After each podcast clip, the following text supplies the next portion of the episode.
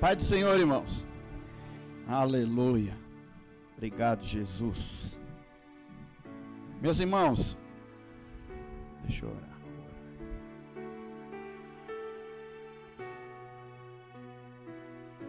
Eu quero continuar as duas ministrações que eu fiz as semanas atrás.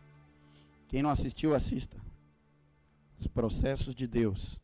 Essa é a terceira. Então, a primeira, compartilhamos sobre quando nós chegamos até Cristo e tudo é novo e tudo precisa ser transformado na nossa vida.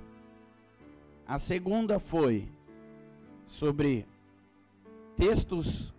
Eu dei um texto que foi 2 Timóteo 2,15 em diante, que fala do obreiro aprovado, de como se apresentar diante de Deus. Então foram ali é, ensinamentos para nossa, a nossa vida, de como a gente deve viver e aquilo que a gente deve deixar de lado e como viver agora em Cristo.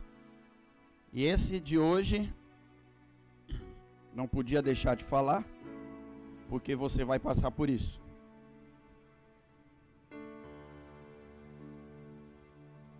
São as batalhas e as guerras que nós passamos.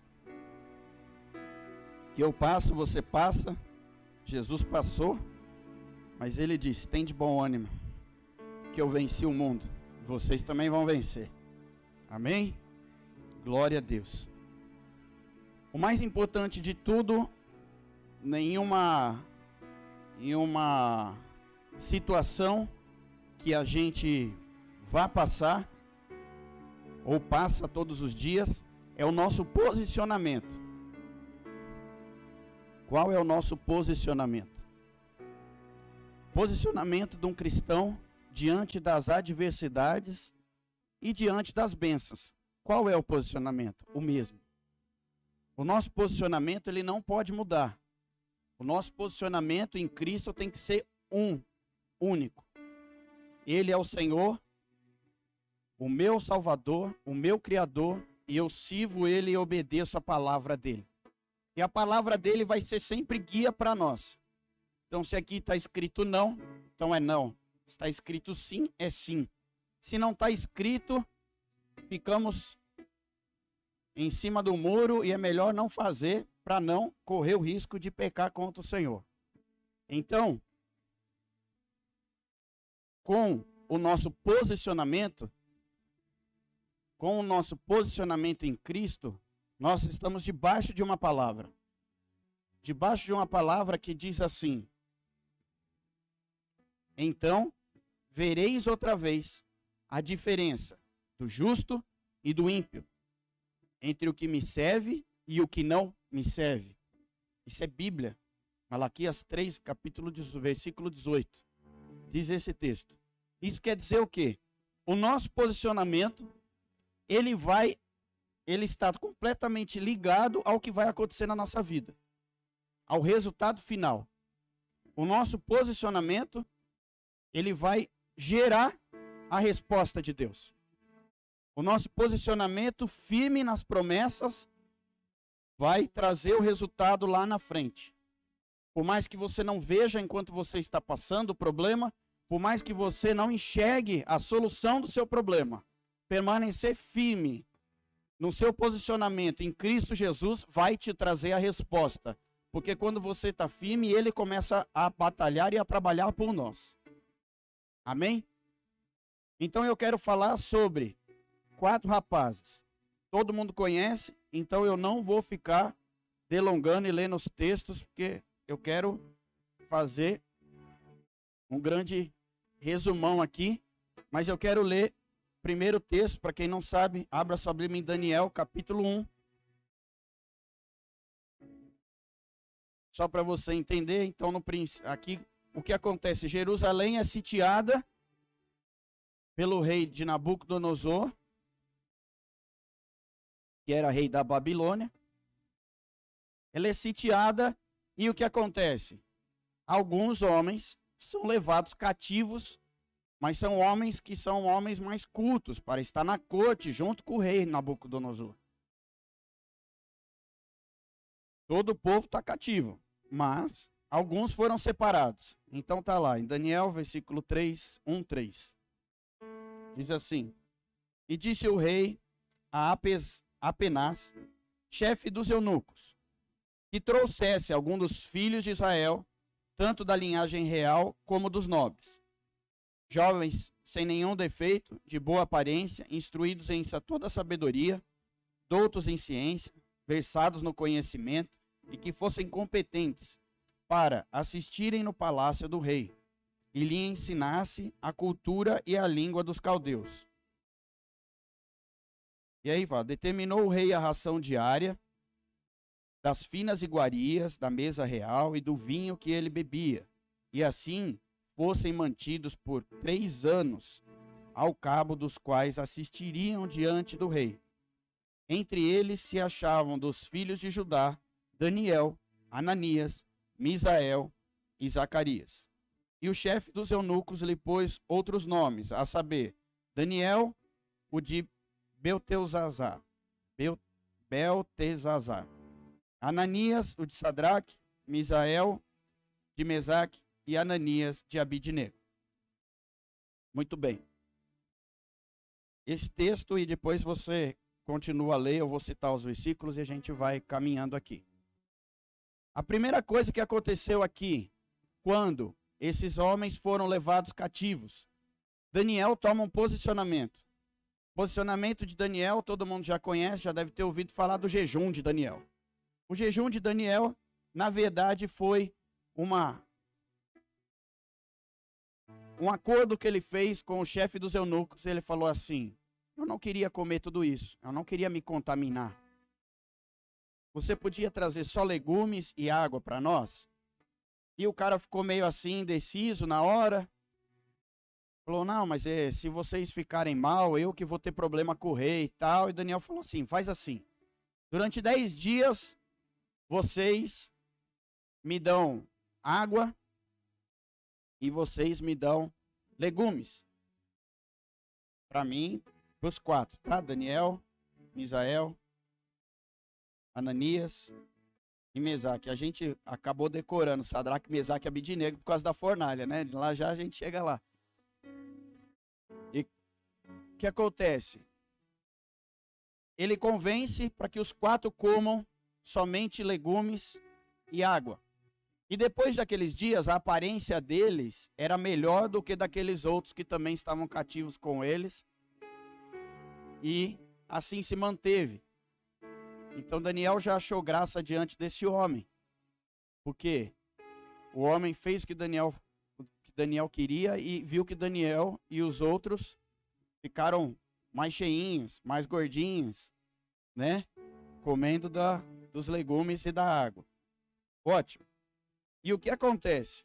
Veja bem, por que, que eu estou falando que nosso posicionamento em Deus gera algo? Nosso posicionamento em Deus atrai Deus para olhar para nós. Sabe por quê? Lá no versículo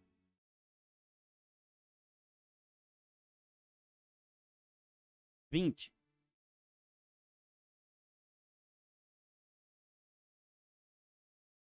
diz assim: Em toda matéria de sabedoria e de inteligência, sobre o que o rei lhe fez perguntas, achou dez vezes mais doutos do que todos os magos encantadores que havia em todo o seu reino. Isso quer dizer que quando ele eles tomaram essa atitude, Deus veio da porção do céu e derramou dez vezes mais conhecimento e inteligência sobre eles. Um versículo antes, o 17, diz que, ora, desses quatro jovens, Deus deu conhecimento, inteligência e toda a cultura e sabedoria, mas Daniel, Deus deu inteligência de todas as visões e sonhos Veja, esse aqui é um relato do texto. Mas eles estavam cativos. Eles eram escravos. Mas Deus agraciou eles com isso, pelo posicionamento que eles tiveram. Isso quer dizer o quê? O seu posicionamento em Deus vai gerar uma capacitação para aquilo que você vai enfrentar ainda lá na frente. O seu posicionamento em Deus é o que ele precisa para poder te dar os recursos, te dar as armas, te dar a sabedoria, te dar a inteligência para aquilo que você vai passar lá na frente que você nem sabe. Então talvez hoje você está falando, vale a pena? Vale a pena eu ficar? Vale a pena eu me manter na presença do Senhor? Vale a pena, olha tudo isso que eu estou passando. Esse moço era escravo, gente. Não é festa aqui. É escravidão cativeiro. Está preso. Não está tudo bem. Não está tudo bem. Quando você lê o próximo texto que nós vamos ler, você vai ver que o rei era doidão. O rei não falava para ele, falava: manda matar, mata todo mundo. E é o que acontece no capítulo 2 que acontece no capítulo 2 é que o rei Nabucodonosor, ele tem um sonho. E quem é, quem Deus deu sabedoria para o sonho? Quem? Capítulo 2, o rei tem um sonho. E ele chama todo mundo. Então mandou o rei chamar os magos, encantadores, os feiticeiros e os caldeus, para que declarassem ao rei quais foram os sonhos que eles viram e apresentasse diante de Deus, diante do rei. Olha só, o rei, ele chega e fala assim, Nabucodonosor chama todo mundo. Todos os magos, todos os feiticeiros, os bruxos, chamou todo mundo. E falou assim: "Eu tive um sonho. E eu quero que vocês me contem o sonho e o que ele significa." Mas, rei, você não vai me contar o sonho para me interpretar? Não. Eu quero que você, se você tem algum poder aí, eu quero que você me fale o sonho e me fale a interpretação do meu sonho. E sabe o que esses homens responderam? Falou: só um Deus pode fazer isso. Nenhum ser humano pode te dar o sonho e a interpretação. Sabe o que o rei falou? Manda matar todo mundo. Chamou os guardas, falou assim: ó, todo mundo, todos magos, todos feiticeiros, todos eles, os caldeus, pega todo mundo e mata todo mundo. E acontece que os guardas vão lá na casa de Daniel, Sadraque, Mesaque e Abidinego, para prender eles. E quando chega diante de Daniel, Daniel vai prender eles, Daniel fala, mas o que está acontecendo? Não, o rei teve um sonho. E ninguém sabe o sonho. E ele quer que, você, que, as, que os magos falem o sonho e a interpretação do sonho. Aí Daniel falou assim: ah, se acalma aí, não começa a matar ninguém ainda não. Deixa eu falar com o rei. Aí ele vai lá diante de rei e fala assim: rei, me dá um dia aí. Me dá um dia que eu vou orar e o Deus do céu vai, vai me dar o seu sonho. Então foi. Aí Daniel, o que Daniel fez? Correu para sua casa. Então o texto diz assim, 17, 2,17. Então Daniel foi para casa e fez saber o caso a Ananias, Misael e Azarias, seus companheiros, para que pedissem misericórdia a Deus do céu sobre esse mistério, a fim de que Daniel e seus companheiros não perecessem com o resto dos sábios da Babilônia. Então foi revelado o mistério a Deus numa visão à noite. E Daniel bendisse ao Deus do céu. E disse Daniel: Seja bendito o nome de Deus, de eternidade em eternidade, para que dele é a sabedoria e o poder. Porque dele é a sabedoria e o poder. Ele é quem muda o tempo e as estações, remove reis e estabelece reis. Ele dá sabedoria aos sábios e entendimento aos inteligentes. Ele revela o profundo e o escondido. Conhece que está em trevas e com ele mora a luz. A ti, Deus de meus pais, eu te rendo graças e te louvo, porque me deste sabedoria e poder, e agora fizeste saber o que pedimos e nos fizeste saber o caso do rei. Aí o que acontece? Daniel já tem a revelação, e já tem o sonho e tem a interpretação. E aí Daniel chega diante do rei. Daniel chega diante do rei.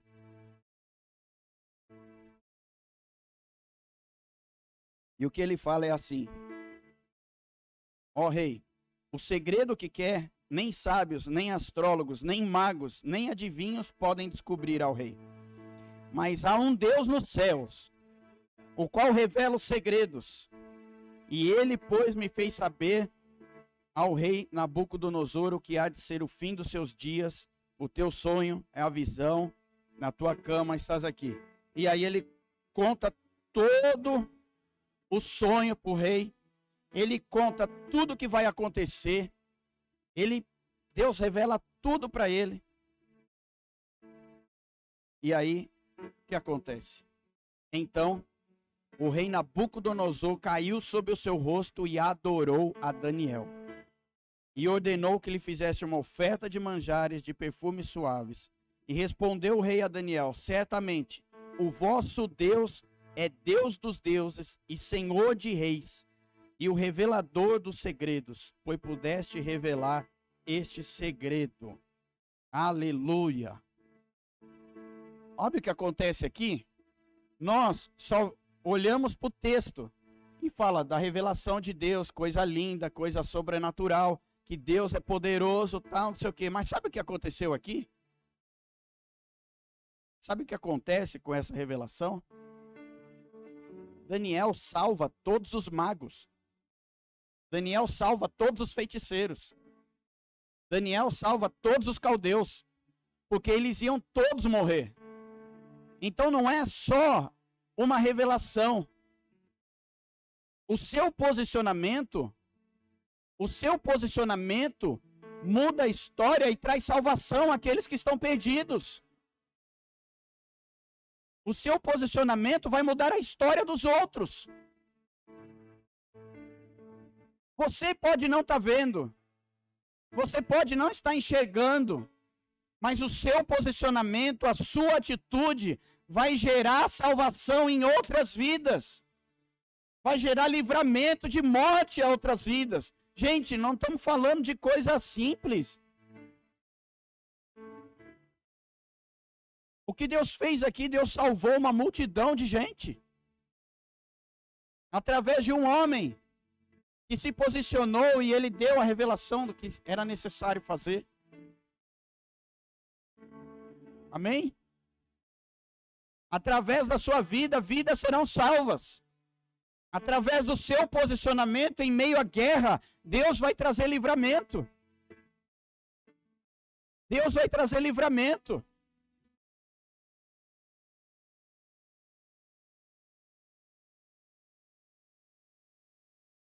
A próxima batalha, seguindo aqui Daniel, capítulo 3, todo mundo conhece. Qual é? Sadraque, Mesaque, Abidnego entraram na fornalha e não tiveram medo. Como é que é? Canta corinho aí. Ah, você é pentecostal, vamos. Sadraque, Mesaque. É esse aí. Eles entraram na fornalha e não tiveram medo. Vocês acham que eles não tiveram medo? é? Você acha? Mas vamos lá, de novo. Olha só. O povo. Entenda uma coisa. O nosso inimigo é Satanás. Mas ele sempre vai usar pessoas para nos afligir. E o nosso inimigo não é aquela pessoa, pelo amor de Jesus Cristo. Ore por ela, porque Deus vai salvar ela. Não é aquela pessoa que fica no seu pé, que te incomoda, que você quer bater nela. Não é. É quem está por trás dela, que é um espírito maligno, imundo. Então, o que aconteceu? O rei Nabucodonosor, muito se enche, é, estava dominando tudo, estava com o ego lá em cima, fez uma estátua. E falou: todo mundo tem que adorar. Quando tocar a buzina, todo mundo vai se prostrar. Mas sempre tem alguém de olho em você. Presta atenção, sempre tem alguém olhando o seu posicionamento. Sempre tem alguém olhando a sua atitude. E aí, ele falou assim: fez um decreto bonitinho. Tal. Quando tocar a buzina, todo mundo vai se prostrar diante da estátua de ouro que ele fez. Beleza, o decreto está lá. Assinou, selou, tal. E quem não adorar, morre. Quem não adora, morre. Ele era assim. Quem não fazia o que ele queria, ele O que aconteceu?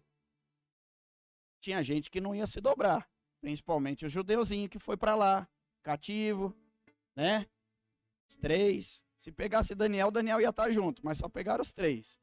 Sadraque, Mesaque e Abidinego não foram. E olha só, olha o que o texto diz. Ora, no mesmo instante, se chegaram alguns homens caldeus e acusaram os judeus.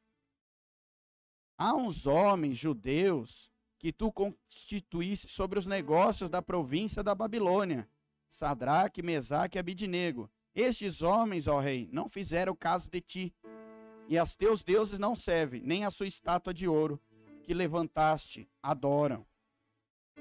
E aí o rei ficou muito bravo. O rei ficou muito bravo. Daniel 3, 8 a 12, eu li. E o rei ficou muito bravo e mandou chamar mandou chamar eles e falou: Vocês não vão adorar? Não. Não vão se prostrar? Não. Por quê? Falou: Porque não interessa. Foi assim que eles falaram. Por que, que vocês não? Porque não interessa eu falar isso para o rei. Eu não vou adorar. Nem você, nem o seu Deus, nem ninguém. Só o nosso Deus nós vamos adorar. Ah, é? Ficou mais bravo ainda. Aumenta sete vezes a fornalha. Pegou os homens mais fortes do exército, mandou jogar os três lá dentro. Os homens que jogaram eles morreram queimados, de tanto calor que estava. E aí o rei, olhando lá, viu lá no fundo o Reginaldo andando dentro da fornalha, junto com o Wagner. E ali andando, tinha mais um, era três e agora ficou quatro. Aí o rei falou: Mas não jogamos três lá dentro? É. Por que, que tem quatro e um parece Deus? Ninguém sabia. Então, Sadraque, Mesaque e Abidinego, filho do Deus vivo, sai daí. E sai os três de lá, sem cheiro de fumaça, sem nada na roupa, só as cordas que eles estavam presos que foram queimadas. Mais uma vez, Deus é exaltado através do posicionamento desses homens. Mas Rafael e todos os missionários que não negam Jesus e morrem, isso vai acontecer com todo mundo? Não, não vai acontecer com todo mundo. Isso é um texto histórico, está aqui, que serve de fé para nós, para fortalecer a nossa fé, fortalecer porque a Bíblia diz que se você não deve negar a Jesus Cristo. E se você voltar para trás, ele não se agrada de você. Então você tem que estar preparado, assim como eles estavam preparados para morrer, você também tem que estar preparado para morrer por Cristo. Porque hoje não temos a perseguição, mas se amanhã tivermos, você vai estar preparado? Você vai estar preparado para entregar sua vida para Jesus Cristo? Paulo já disse: morrer era lucro. Morrer em Cristo é ir para a glória. O lugar da nossa, aonde nós nascemos e para onde nós vamos retornar. A glória de Deus. Novos céus e nova terra, lugar onde não há choro, não há dor, não há sofrer. Aquilo que nós lutamos e ansiamos o dia do retorno dele para estar com ele um dia lá. Aleluia. E mais uma vez, Deus foi exaltado através da boca de Nabucodonosor. E mais uma vez, através do posicionamento daquela, daqueles homens, Nós lemos o texto, mas você imagina uma multidão que estava lá, que viram que aquele Deus dele, que ele serve, que é uma estatuazinha que fica lá na casa dele, não teve força. E um Deus de Sadraque, Mesaque e Abidinego tirou os três de dentro de uma fornalha de fogo ardente que ninguém nem podia chegar perto.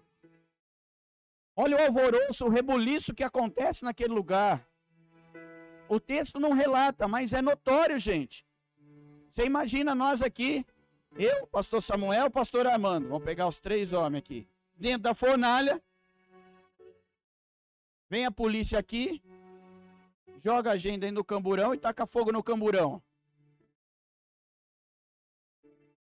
Aí nós estamos lá dentro conversando, dando risada. Deus está lá sentado no volante, dirigindo o camburão. Aí daqui a pouco abre as portas e a gente sai lá de dentro. O que, que acontece? O que, que acontece com todo mundo que está olhando? Um temor de Deus vem. Uma unção de Deus vem. As pessoas vão começar a perguntar: quem que eram aqueles três que estavam lá? Quem que eram aqueles três? Ah, é Sadraque, Mesaque e Abidinego. Mas eles não são lá de Judá? Aí o cara começa a pensar assim: poxa, mas não foi o Deus, não foi Daniel que revelou o sonho? Não foi Daniel que foi lá e Deus deu o sonho do rei e ainda a interpretação? Não é o mesmo Deus de Sadraque, Mesaque e Abednego? É. Nossa, então o rei dos judeus é muito poderoso, o Deus dos judeus. E Deus começa a ser exaltado em meio a um cativeiro. E os judeus que estão lá cativos começam a ver aquilo e aquilo começa a trazer esperança. Esperança, porque o cativeiro ia até um fim. Aquele tempo ia acabar.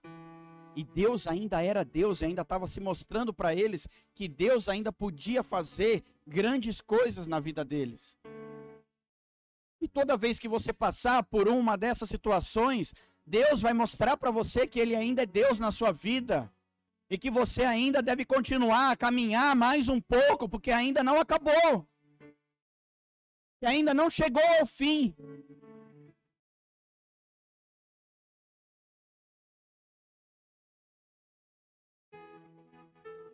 Não mude o seu posicionamento. Não importa a situação, não mude o seu posicionamento. A única coisa que você vai poder fazer em alguns momentos é confiar. Deus vai te levar em algumas situações aonde o seu braço já não vai poder fazer mais nada. Aonde você vai ficar de mãos atadas. Aonde somente a sua fé pode gerar algo em Deus aonde somente o seu posicionamento, a sua oração vai fazer algum efeito, porque a sua mão não pode fazer. O seu braço não pode mais fazer. E ele vai te levar até esse lugar. Porque você, nesse lugar, vai aprender a confiar nele. Você quer ver um lugar onde nós confiamos e não temos o que fazer? É quando precisamos fazer uma cirurgia na Laura citando o exemplo porque todo mundo sabe. Amém? Precisamos fazer uma cirurgia nessa princesa. Fica de pé. Porque você é motivo de glória aqui. Você é motivo de glória, porque Jesus te ama tanto, minha filha. Que Ele cuida de você na, nas palmas das mãos dele. Cuidou de você e cuida e vai continuar cuidando. E tudo que você passou é para glorificar o nome dele na sua vida um dia, quando você crescer e você passar por uma situação assim, você vai falar: Eu já passei. Eu já passei. E eu olhei o meu pai e a minha mãe, e eles dobravam o joelho e oravam para que Deus fizesse um milagre na minha vida. E quando ela está lá na mesa de cirurgia, o pai e a mãe não têm o que fazer. Porque está fora da minha mão.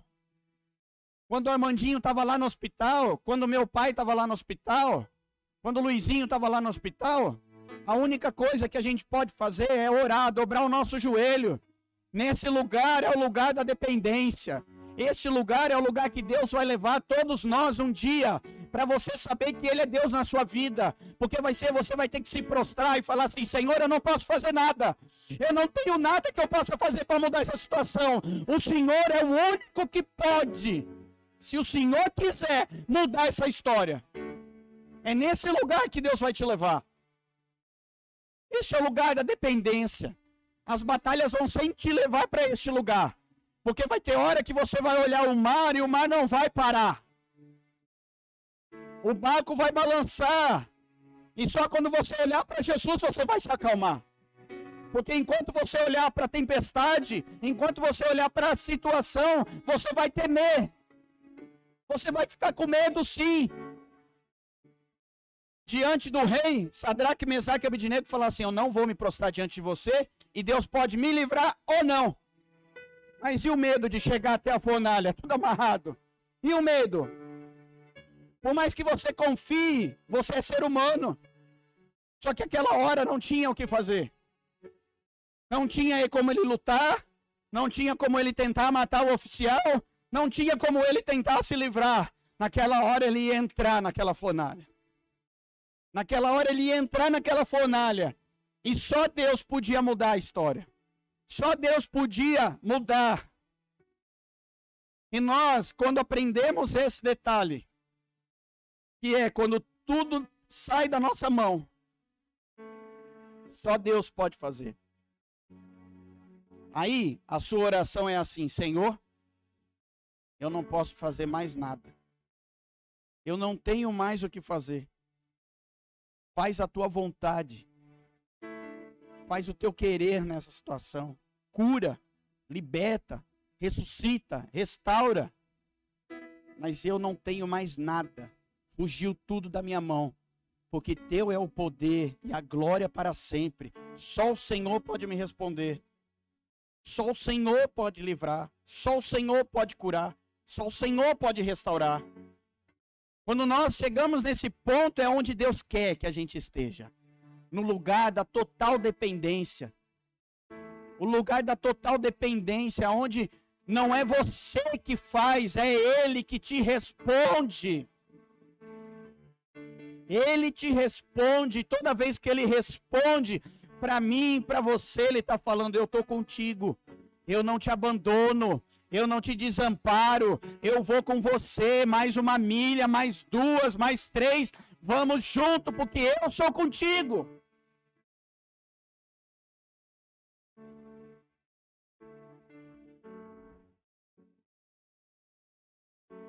Oh.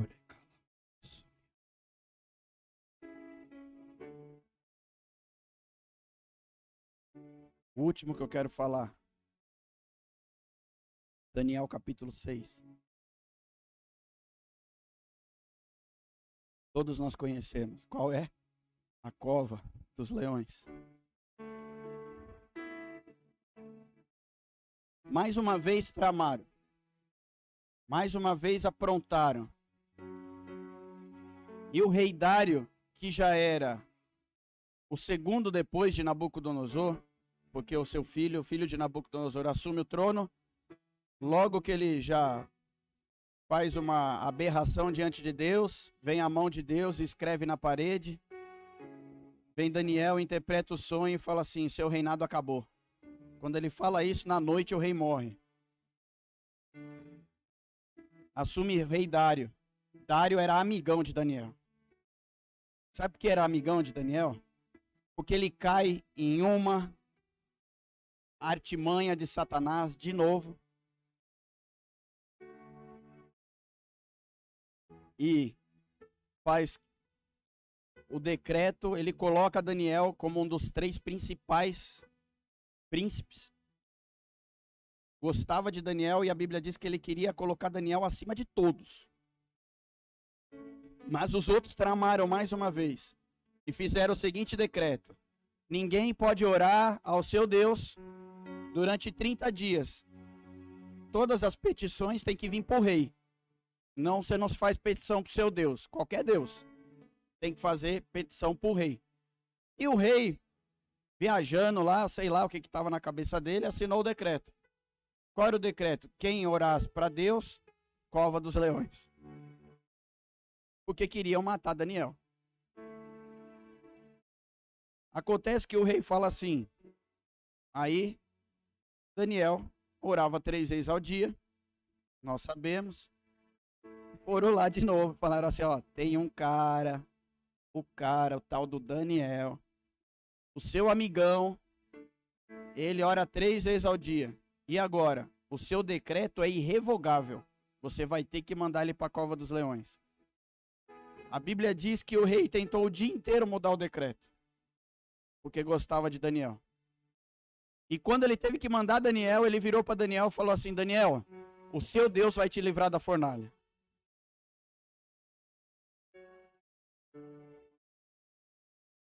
Da cova. Seu Deus vai te livrar da cova dos leões. E aí, ele é obrigado a jogar Daniel. A Bíblia diz que ele jejua durante a noite e não consegue dormir, o rei Dário. E de manhã ele vai todo assim, imagina, você imagina, você ter que jogar o seu amigo na, na fornalha por causa de um decreto besta que você assinou, digamos assim. Foi lá e disse que a, a voz do rei estava triste. Diz que foi lá e, tipo, Daniel, você está aí, meu amigo.